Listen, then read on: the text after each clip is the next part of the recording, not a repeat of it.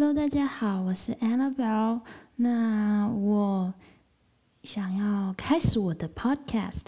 我一开始接触到 podcast，其实是我在 Instagram 上面看到，嗯，我我 follow 的一些外国朋友在分享他的 podcast，然后我点进去听，就突然发现，诶，这是一个很好的方式去分享他们。可能想分享的话啊，或者是看到的东西，一些生活上的经历，嗯，我本身是不太喜欢就是面对呃相机来讲话，因为这样看着镜头其实还蛮尴尬的。那我就觉得这是一个不错的方式。那我有很多呃很多东西想要分享。那我先分享，我先介绍一下我自己。我。我现在最近，我去年八月才从辽国回到台湾。当我在跟别人分享我的经历的时候，大家都觉得：“哎，你，你的能力一定很强，那你的，你去过这地方，你很厉害。”啊我其实心里面想的是，我们我的能力其实也没有多好，我自己的这样这样认为。然后我也没有很勇敢，还没有很厉害，我自己并不觉得我。的经历有什么很特别的东西？但是我在自己一个人的时候，我在重新思考这个啊、我的这几年来的经历，发现确实一般人是不太可能会有这些经历的。那我分享是我在二零一六年的时候，嗯、我是我是在教会长大，那我是一个基督徒，我是一个基督福音安息日会的信徒。那我就再去跟嗯，我跟我们的青年朋友去别的教会做音乐分享的时候，啊，刚好牧师呢就跟我们介绍了我们教会有一个志工的，呃，一年海外志工的一个机构，那他就说鼓励我们可以去参加。我当下有深受感动，我觉得好像可以去试试看。那我就想啦，我刚好那时候在国小做代理教师，嗯，刚好是在嗯、七月的时候，我的呃代理就结束，那我可以选择继续，或者是就是转换成别的别的学校啊，或是什么。那刚好那个训练呢，也是在那个时间开始，那、时间都吻合了。那我就想说，好吧，那我就上网去查看看，就是可能会需要什么。就我发现，其实也就是，嗯、呃，申请表啊，填一填，然后跟牧师那要一些那个推荐函。那我就自己上网把东西印出来，然后我就自己填了填东西，然后需要缴一些费用。那这些费用都是刚好我可以支出的。那就就是我在短短的。呃，一个月内，我从决定到出发只有短短一个多月，然后我还要告诉我的家人说，哎，我要去菲律宾做一年的，呃，布道工作。那我家人其实一开始是担心的，嗯，应该如果是台湾人听到自己的小孩要去菲律宾，对台湾人来说，菲律宾是第三世界，可能比较落后，比较危险。从新闻媒体报道上面所得知的消息，就是那边有很多呃抢劫啊，或是枪杀啊之类毒品。那他们很不放心，那我还是毅然决然的说我要去。那他们最后借着祷告，他们还是让我去做这个布道的工作。那我就出发了。我一个人坐飞机到了，呃，菲律宾的马尼拉。那还好，当地有一认识的教友，呃，也不算认识，就是我们本会的教友是台湾人，他他来到机场接我。不然我应该自己一个人在机场会很慌张吧？确实呢，就是一到一个不一样的国家，那语言上面虽然他们嗯会说英文，会说一些英文。沟通上其实英文的方面还可以，但是整个环境会不一样的环境，你心理上面的压力其实很大。那而且又特别就是被叮咛说，在菲律宾出机场你一定要很小心，嗯，不要绝对不要坐机程人的计程车，然后有人跟你讲话都不要跟他说话，诸如此类的事情。所以我一下飞机之后，我拎完行李，我很。很害怕，就是嗯、我身边的人到底是好人还是坏人？那我就嗯，刚好那个姐姐来接我了，我就我们就她就带我到那个我们的训练中心。那我一到训练中心的时候呢，我其实一开始想说，我应一到应该。会让我先适应一下环境，然后才开始就是真正的那种训练，或者是呃开始他们的一些规范。可是我一一到那里之后，我我进入我们的宿舍，我们的宿舍就是一个大通铺，就大家都睡在一起。我一进去，然后我们的舍监就说：“嗯、呃，你你的手机要交出来了。”我是还好，我在去训练中心的路程当中，我和我父母联络，就说我有平安抵达了。那一到宿舍，我手机就被收走了，我也啊、没有机会再嗯、跟我父母有呃联络。然后他又问我说：“你有没有带零食饼干啊？”我说没有。然后说好，那因为我到的时候差不多是五点，他说那现在是他们的午饭时，就是晚餐时间，你就现在去吃晚餐吧。那我就跟着去吃晚餐。那那就是开始了，我就是为期大概三个月的训练。那我们那个三个月的训练，就是每天早上四点半就要起床，然后晚上九点睡觉。然后我们过程当中都没有手机，可能就只有礼拜天会拿到手机。嗯，我们有做一些，一开始我们有上英文课、英文训练。那之后呢，就有开始一些我们圣经，因为我们要去做布道工作，所以我们有一些圣经课程，还有一些健康布，就是如何去做布道的课程。然后每天早上就是，呃，要早起灵修，然后早起运动，早起打扫，然后或者是，嗯、中间有一些时间我们会去，嗯、外面。的乡村村镇去做呃一个礼拜的呃布道布道会，那也有去呃一个小岛做体能训练。那这个过程当中，嗯、很辛苦很累，也常常想要放弃。特别是我在洗澡的时候，因为我我们在那边洗澡的环境，也不能说它很不好，但是比起你在台湾的那种。自己家里面的环境来说，它确实是比较不是很舒服。嗯，我常常就是洗澡的时候会看到很多的虫蚂蚁，然后我每次在洗澡的时候，我都会特别特别特别想讲，在家里洗澡就是你可以很舒适的放水，然后你可以唱着噜啦啦噜啦啦。可是我在那边洗澡，我只想赶快洗完，赶快逃出那个恐怖的环境。那。就我们这个三个月的训练就结束了。我本来以为这这个环境已经够糟糕了，可是，呃，有去过的学长姐就跟我告诉我们，跟你们说，在训练中心真的是天堂。当你到你的传教地的时候，你才会知道，就是生活有多困苦。那我们就我就和我的伙伴，我们是一跟就是两个两个一起。然后我我们搭了嗯大概一天的公车到了我们的传教地。我们的传教地不算太远，就是坐公车到到得了。有些人的传教地可能要搭船，然后要转小转，从大船转小船，再坐车，再坐他们当地的摩托，那个 tricycle。嗯，可能要花好几天的时间才会抵达。那我们还好，我们很幸运，我们就一天就可以了。那我到我的传教地之后，我们所住的，我们就住在教会后面的房子。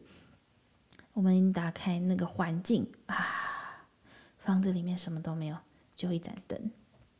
还好我们的教友是很热心了，他就提供我们了我和我的伙伴一那个床，让我们有床睡。然后之后他们又再给我们一个床垫，然后我们这样可以睡得比较舒服。然后我们也是慢慢的，我们每个月也没有就是没有薪水嘛，因为是职工，只有给我们一些零用钱，就大概三千块台币左右一个月。可能你要吃饭啊，然后可能你办活，我们办活动的时候，也可能邀请朋友来的时候，也会用到我们的钱这样。那。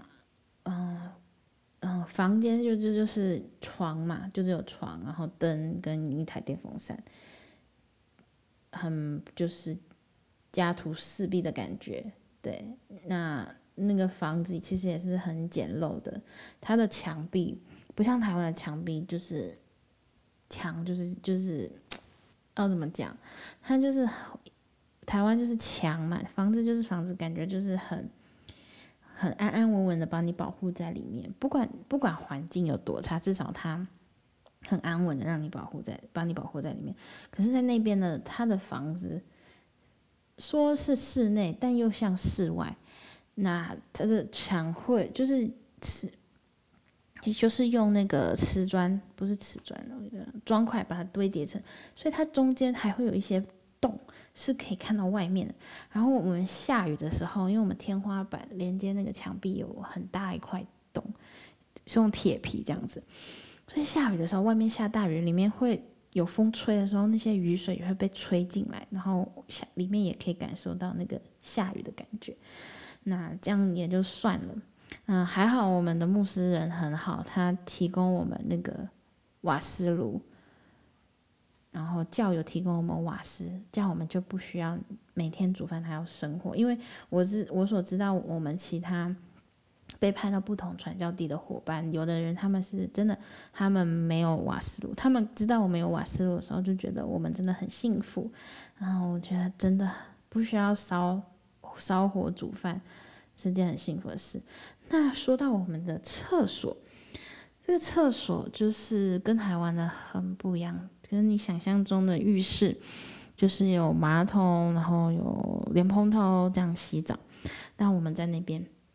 我们想象的马桶是有马桶盖，对吧？但是在那边的的马桶是没有马桶盖，而且也没有那个呃自动冲，就是冲水的那个，所以它只有一个水龙头跟一个马桶，一个马桶就是真的一个马桶，就没有盖子，也没有冲水的东西，就是你要自己捞水进去冲。我以前就可能一个月或两三个月，我还没有办法适应这个。嗯，环境，因为浴室是在外面，那我们要从房间走去浴室，中间还有要走一点有点泥泞的那个路，而且要走出去。如果下雨的时候，还会需要淋雨，所以晚上的时候，我一开始我会很害怕去上厕所，因为走出门就 不知道呃会有没有什么虫啊、青蛙。有时候我洗澡洗到一半，会有会看到青蛙，哎，你怎么在这里？对，吓到，然后他会吓到，我也吓到，然后我就赶快洗一洗，然后冲出来。我我现在回想起来，我我觉得很恐怖，就是那个环境是很恐怖的。我们每天外面教我们家外面，就是也是教会外面，会有一群人站在那里抽烟喝酒，然后有些我们附近的邻居会。婆婆啊，奶奶他们会跟我说，然后特别跟我说，因为我是外国人，他说你要小心那些人，有的会吸毒，你晚上最好就不要出门。所以我其实我想想，能够安安稳稳的过过完那十个月在那个地方，我觉得是上帝真的很大的恩典在保守保护我，因为其实我们的我们家。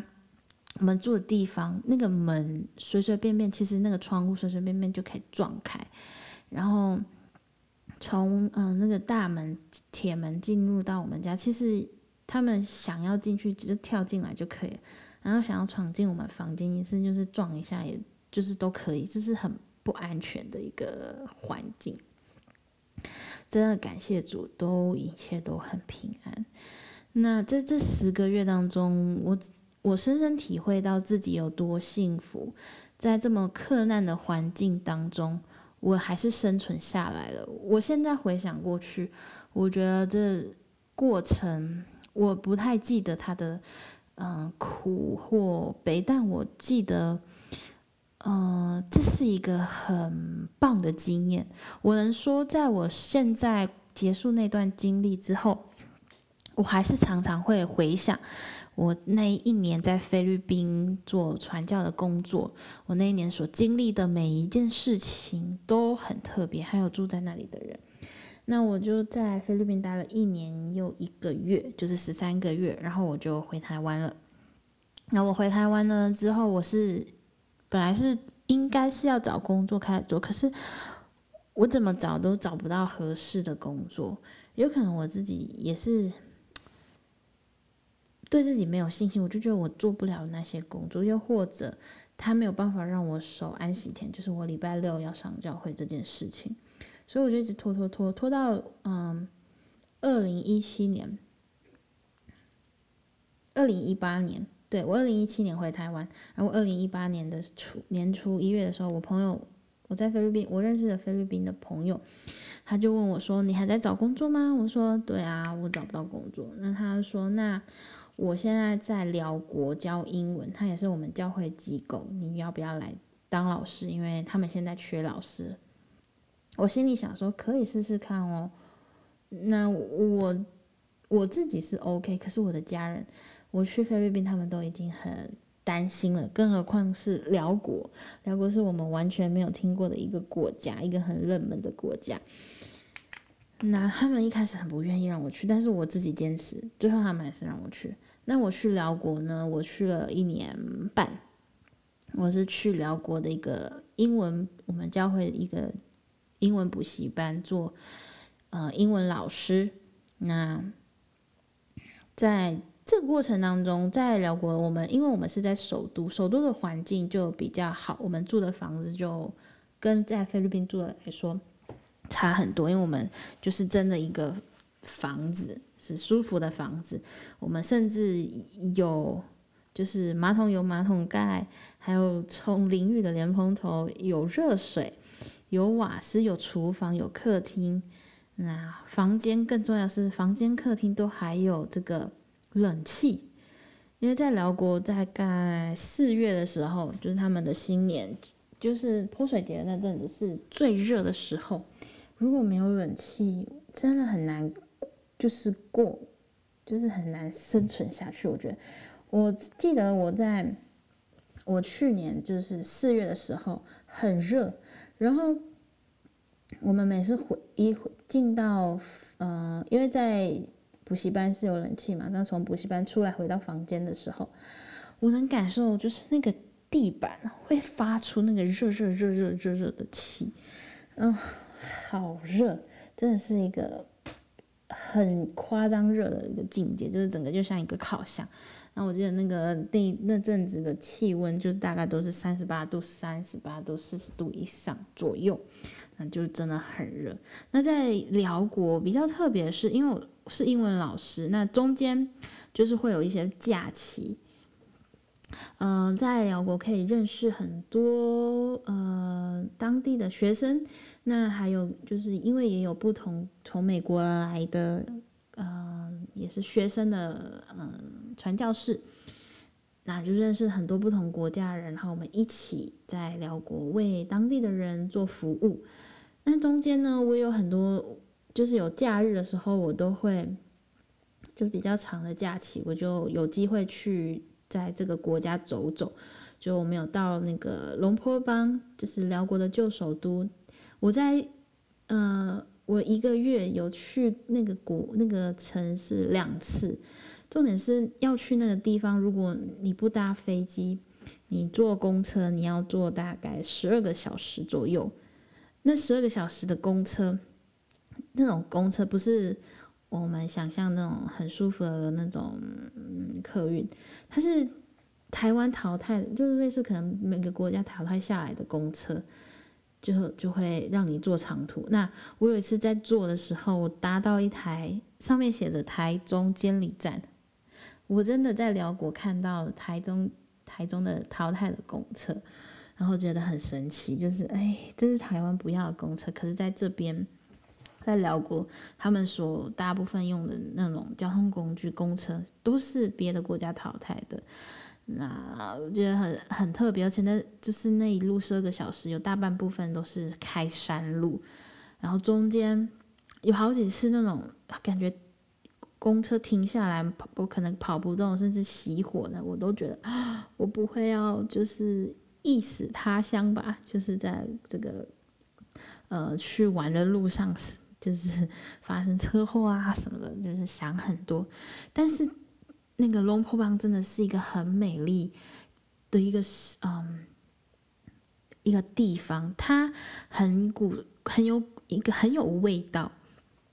它给我的感觉是一个很平静。它有很多观光客，可是不会就是很夸张的多，比较多都是外国的背包客。那它整个就是环境很很有，因为那边有被法国这就是统治过，所以它的建筑有点法式的感觉，就是法式、辽式、泰式，就是混合在一起，是一个我会想要。就是如果休假，我会想要待在那里，就是好好放松的一个地方。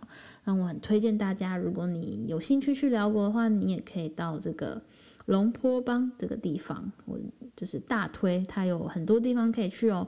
嗯，你可以去广西瀑布，然后或者是你可以去爬山，然后去参观他们的那个博物馆。那甚至你可以报名参加一个 Elephant Camp。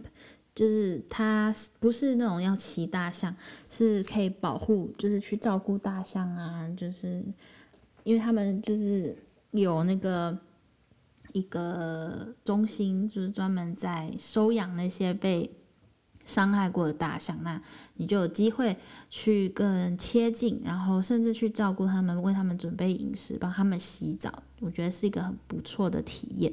对，如果大家有去，也可以去。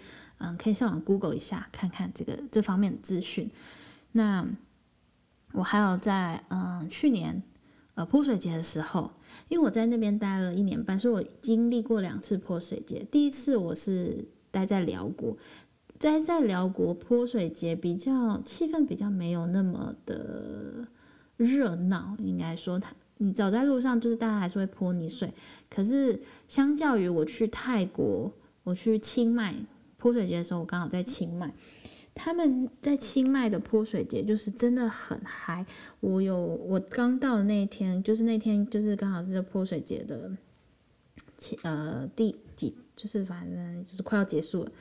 然后我只是放完我的行李，那我我要出门，因为中午我要出去吃午餐。那我就走在路上，我才刚走出我的那个嗯、呃、背包客栈。我就死了，我就是被泼了，也没有到全湿，但就是有点湿。